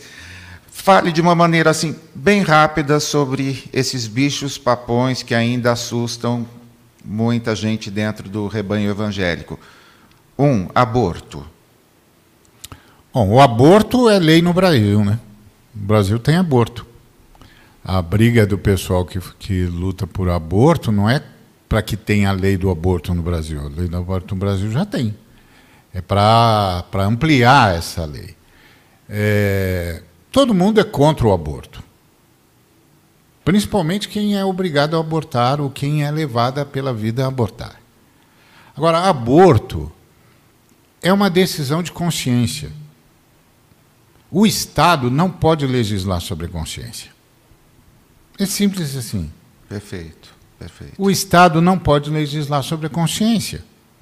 Não vai ter um governo é, dando brinde para quem for abortar, que é quase que colocado dessa forma. É, não vai, não vai. Agora, o aborto é uma, um problema de consciência. E o Estado não pode é, é, legislar sobre uma questão de consciência, em primeiro lugar. Segundo lugar, num país sem educação, sem assistência legítima, é um problema de saúde pública. Deixa eu dizer uma coisa aqui. Uma vez um amigo me ligou. Ele disse: Ari, eu preciso que você vá comigo fazer um culto fúnebre. Culto fúnebre? Você não faz culto fúnebre? Ele disse: Eu faço, mas eu não vou aguentar. Eu disse: Por que você não vai aguentar? Ele disse que é uma menina de 13 anos que, que, que se matou. Meu Deus. E, e aí a irmã dela chegou para mim e disse: Tio, vai lá no enterro da, da, da minha irmã para falar alguma coisa para a gente. Ele falou: Eu acho que eu não vou conseguir. Aí eu disse: Tá bom, eu vou com você. Eu fico lá na retaguarda. Mas quando eu cheguei lá, ele não conseguiu mesmo. Eu tive de fazer, porque ele não aguentou. Qual é a história? Uma menina de 13 anos, que já tinha sofrido um aborto, é, virou para a menina, para a irmã dela de 7 anos, e disse: Olha, eu não vou voltar, porque eu cansei de viver. Como uma menina de 13 anos cansa de viver? Então ela cansou de viver. Aí ela foi de pancadão em pancadão. Tomou todas as drogas possíveis e imaginárias até morrer de overdose. Com um bebê de dois meses no ventre.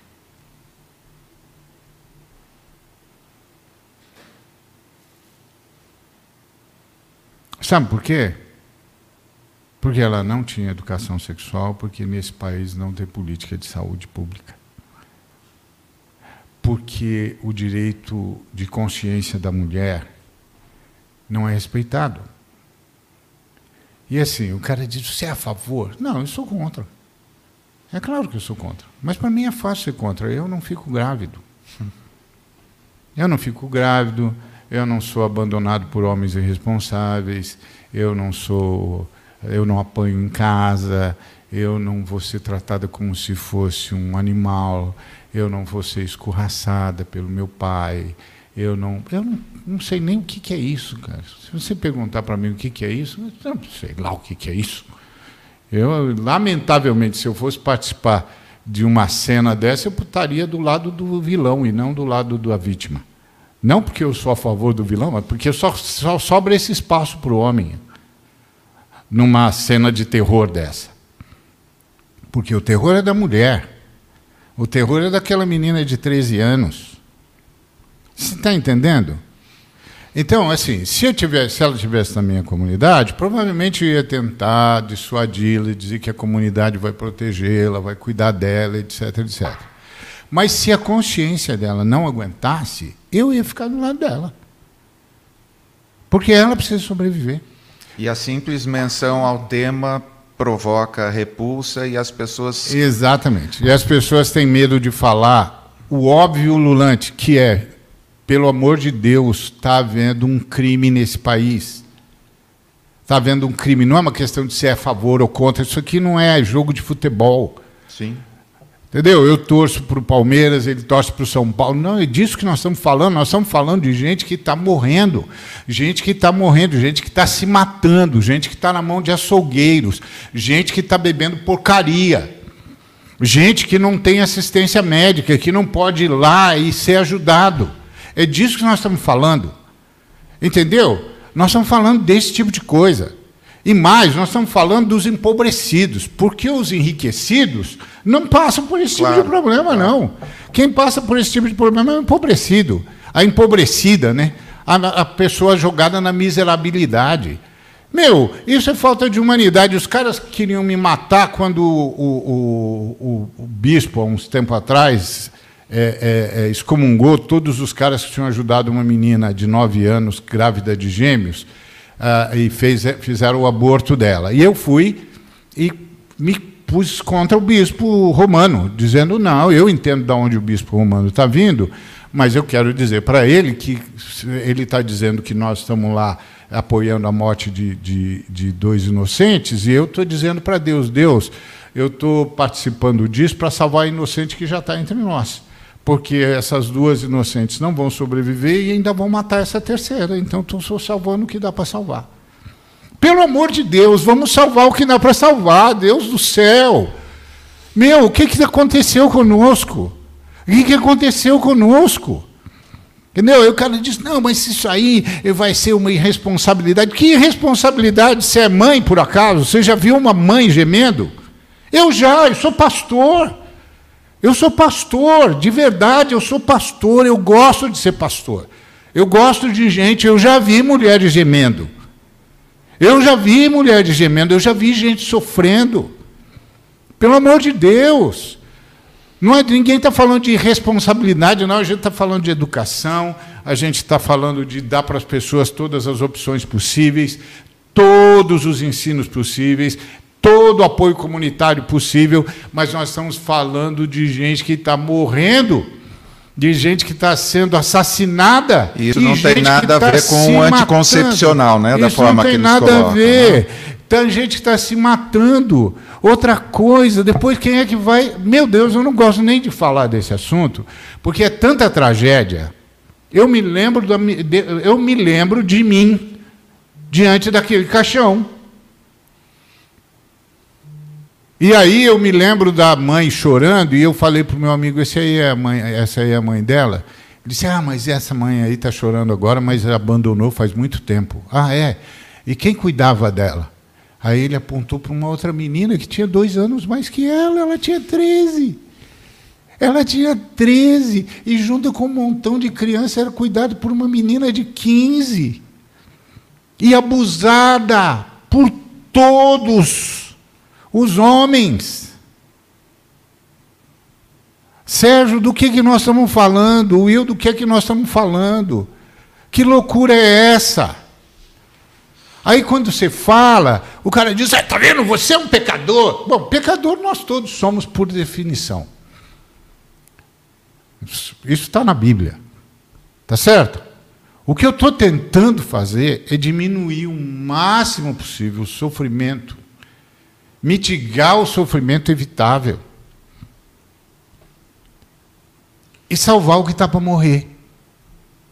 Como disse o, o, o, o Senhor Jesus no Apocalipse: salva o que está para morrer. Então, como é que a gente vai salvar o que está para morrer? Quando é que nós vamos ter a coragem de encarar as coisas como elas são? E não sair dizendo por aí, levianamente, ah, você é a favor, né? Você é a favor de ser um assassino. Você não sabe o que é assassinato, amigo. Você não tem ideia. Você não tem ideia. Eu quero levar gente que fala assim para lugares que eu já fui. Eu quero levá-los lá no meio daquele inferno. Aquele inferno. E é sempre o inferno da mulher, entendeu? Isso, isso aqui me deixa irado, porque é o inferno da mulher. Então, eu não tenho problema com isso. Nunca vai acontecer isso comigo. Esse inferno não vai me alcançar. Porque eu estou fora. Mas está alcançando hoje um montão de meninas, adolescentes, crianças, que ninguém vai lá para dar educação sexual. Ninguém vai lá para dizer para ela como é que funcionam as coisas. Ninguém está lá na hora em que ela vai para o olho da rua. Entendeu?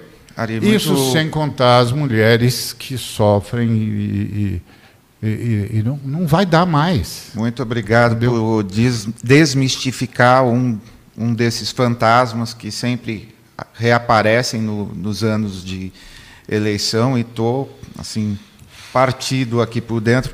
Queria só deixar um, pedir um último comentário não, seu. O pessoal nunca acha que eu vou dizer isso. os caras. Não, já pulei, car... já pulei até. Vamos os concentrar caras sempre acham que eu vou dizer não. Não, eu tô... gente, eu sou pastor. Pastor cuida de gente, não cuida de imagem. Como pastor, Ari, eu quero saber é, todas as menções ao ex-presidente Lula são, é, quando feitas nos arraiais evangélicos, sempre lotadas de adjetivos, de xingamentos, enfim. Como pastor, eu quero saber como é o Lula que você conhece.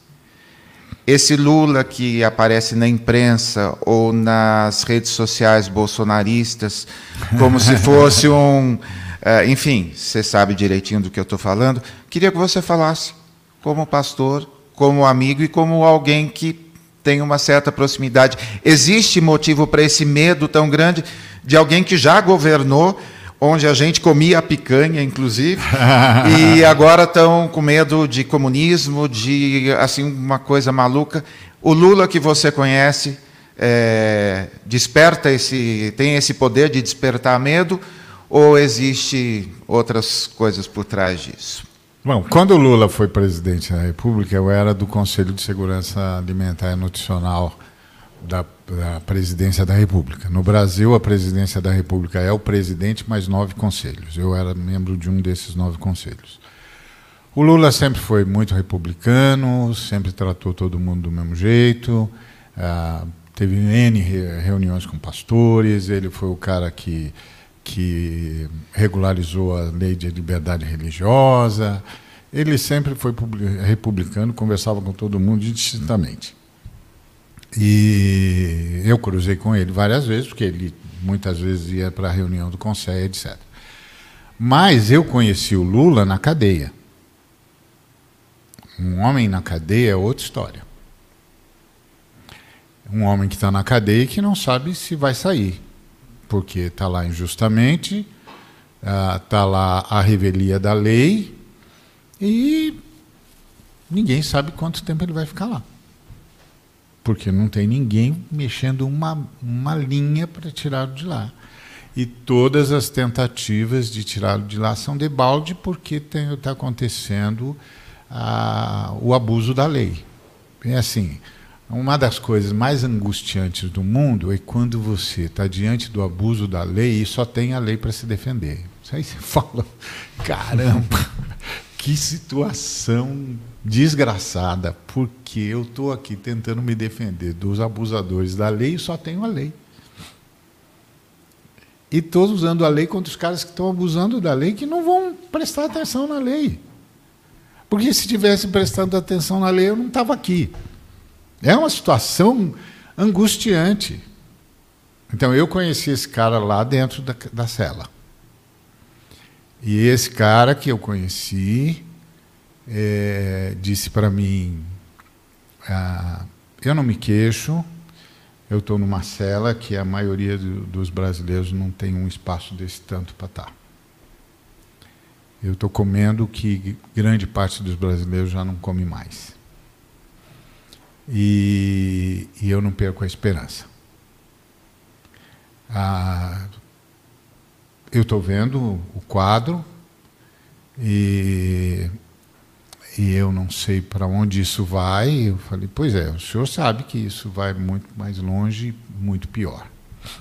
Nós ainda na, estávamos na época do Temer. Tá certo? Então eu falei, ó, o país está à deriva e isso vai muito mais longe e muito pior. O país está sendo destruído. E esses caras só começaram. E, e só começaram. O Brasil é uma destruição só. Agora é, o ano passado, a gente descobriu agora, recentemente, com os dados, que 40% de todo desmatamento no mundo aconteceu aqui. Está tudo sendo destruído. Então, esse cara que eu conheci lá era um cara que se identificava com o povo brasileiro, com os trabalhadores e trabalhadoras. Esse cara que eu tenho na memória. E esse cara não é um cara para você ter medo, é um cara para você ter respeito porque para esse cara foi oferecida liberdade ah, em troca de fazer de conta que não aconteceu nada. E ele disse: Não, eu quero a declaração de que não, nem, não há nenhuma prova contra mim, eu continuo inocente. Quando ele disse isso, ele se tornou uma reserva moral. Porque aqui no Brasil quase tudo na vida depende da cifra, né? Quando chegar na cifra certa, eu mudo de opinião. É assim que funciona. Então você fala, ah, eles estão resistindo, estão resistindo até chegar na, na cifra certa. Quando chegar na cifra certa, a resistência acaba. Ele continuou resistindo. Então isso merece respeito. Então eu tenho por esse ser humano muito respeito. Então,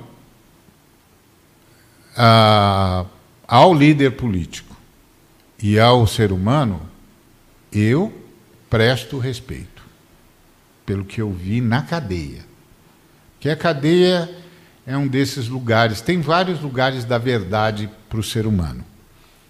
A, a cadeia é um deles. Você está lá, você sabe que você está na cadeia e você está na cadeia no Brasil. Que significa você está você tá participando de um projeto de vingança. Porque no Brasil, encarceramento não é para recuperar ninguém, é para se vingar. Porque essa é uma nação que não sabe o significado da palavra perdão, só sabe o significado da palavra vingança. Então, é um negócio complicado. Então, esse cara que eu conheci na cadeia, é, a ele eu realmente presto respeito. O cara que eu consegui, que eu conheci governando, embora eu fazia parte de uma de uma realidade que, que é, abrangia muita gente. Não andava com ele nos jatinhos não, da FAB, não, não? Não, não andava em jatinho, não tinha nada disso. Tem pastor fazendo não, selfie, né? No... Nem fazendo selfie, nem levando cocaína, nada disso. nada que anda. Hã? Essa ouro, agora. nada disso que anda nos, nos, nos aviões oficiais agora, não, não, Nunca participei disso. E naquele tempo os aviões oficiais também não faziam isso. Então, é... o cara que governou, eu tenho de respeitar. A história já falou dele. Tá certo? Ah, por isso, o que eu em relação ao medo, se é preciso ter medo, não, é preciso ter respeito. Tem aqui um cidadão que tentou ser o, o, o, máximo possível coerente com aquilo que disse que ia viver e que ia fazer. Ah, ele é um ser humano. Então, certamente está cheio de, de, de, de, problemas, tem coisas que podia não ter dito, tem coisas que devia ter dito, tem coisas que precisava ter feito. Aí nós estamos falando do ser humano. Sim. Agora, o sujeito que eu conheci, eu respeito. Demais, demais. Will, suas despedidas. Vamos ouvir aí o vídeo do Daniel Pentecostes? Podemos? Será que a gente consegue? Pastor, esse irmão lá de Esqueci de onde ele é, ele fala até no vídeo, mas ele é privilegiado, o sobrenome dele é Pentecostes. Ô, oh, Glória! Ah, é seu irmão. Também sou pentecostal, viu, irmão? Pode ser, irmão? Vamos lá? Olá, William, Sérgio, pessoal do Sim Pode Crer. Estou muito feliz de participar com vocês hoje. Pastor Ariovaldo Ramos, eu sou Daniel Pentecoste, daqui de Brasília, Distrito Federal, pregador do Evangelho de Cristo. Gostaria de saber do senhor qual mensagem o senhor pode deixar para um jovem que, assim como eu, que vem de uma linhagem teológica arminiana, estou me inserindo agora, mergulhando na teologia da missão integral. Eu gostaria de saber qual mensagem o senhor pode deixar para mim, que estou iniciando essa trajetória, essa caminhada pastoral, essa caminhada teológica.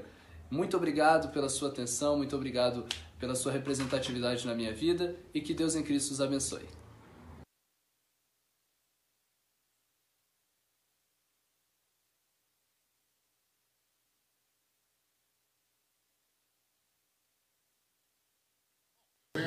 Você continue. continue. A Igreja reformata, Eclésia reformata, sempre reformanda. Então nós já tivemos, eh, nós tivemos várias reformas. Nós tivemos a reforma radical, que rompeu com a lógica divina do poder. Nós tivemos a reforma luterana, que rompeu com o magistério e a, e a mediação levando só Jesus Cristo como mediador. Nós tivemos a reforma inglesa, a reforma calvinista que chamou atenção para a graça. Nós tivemos a reforma wesleyana, que rompeu com a lógica da subserviência ao Estado. Nós tivemos a reforma pentecostal, que que rompeu com que re, re, eh, na verdade refez a, a espiritualidade é, protestante, que construiu a, a, espiritualidade protestante, e nós tivemos a reforma missiológica, que é a reforma da missão integral, que é, trabalha com a lógica de que a ordem revolucionária vem dos profetas, quando o profeta disse corra a justiça como um rio que nunca seca, estava dando, dada a ordem para a reforma uh, da sociedade a partir da profecia.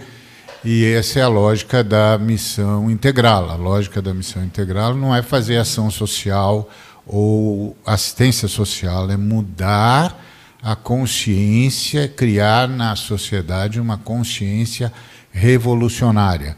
Nós não podemos parar enquanto a justiça não estiver correndo como um rio que nunca seca, lembrando que justiça, como eu, eu tenho feito a, a, ver a meu pessoal na minha comunidade, justiça é uma realidade onde igualmente, igualitariamente, equanimemente, equitativamente, todas as criaturas de Deus desfrutam de tudo que Deus é e de tudo que Deus doa, a começar pelo planeta. Isso é justiça. Então, quando o profeta Amós recebeu de Deus a ordem revolucionária que corra a justiça como um rio que nunca seca, ele recebeu a ordem de levar o mundo a um estado de igualdade, de equanimidade, de igualitariedade, a começar do planeta com todas as espécies, de modo que todas as criaturas desfrutem de tudo que Deus é e de tudo que Deus doa. Isso é justiça. Então é atrás disso que nós corremos. Continue. Lembre-se, quando Jesus deu as chaves do reino para o apóstolo Pedro, ele não estava dando as chaves da redenção.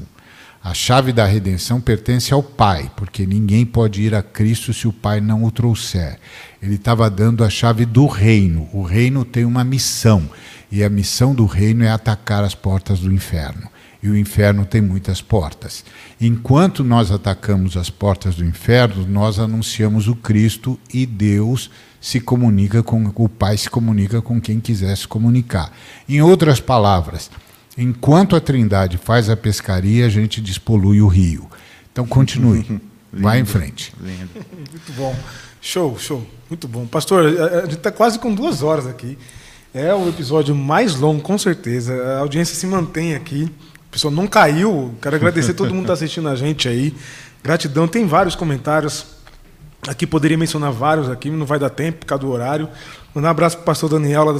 Ele disse que está assistindo a gente, mas com a camisa daquele time, lá da Zona Sei- Leste, não, sabe? não, não, É, não vou mencionar disso. o nome Freguês. Nem menciona. É, freguês. Freguês, isso. Isso aí. Boa, pastor. Mas quero agradecer demais. Quero dizer que nós estamos no Spotify. Agora todos os nossos eh, podcasts vão para o Spotify. Segue a gente lá no Spotify, sim, pode crer. Agradecer ao senhor mais uma vez por aceitar Claro, o o convite. privilégio é meu. É uma bênção de Deus a sua vida, o seu ministério. O senhor sabe disso. Muito obrigado de coração.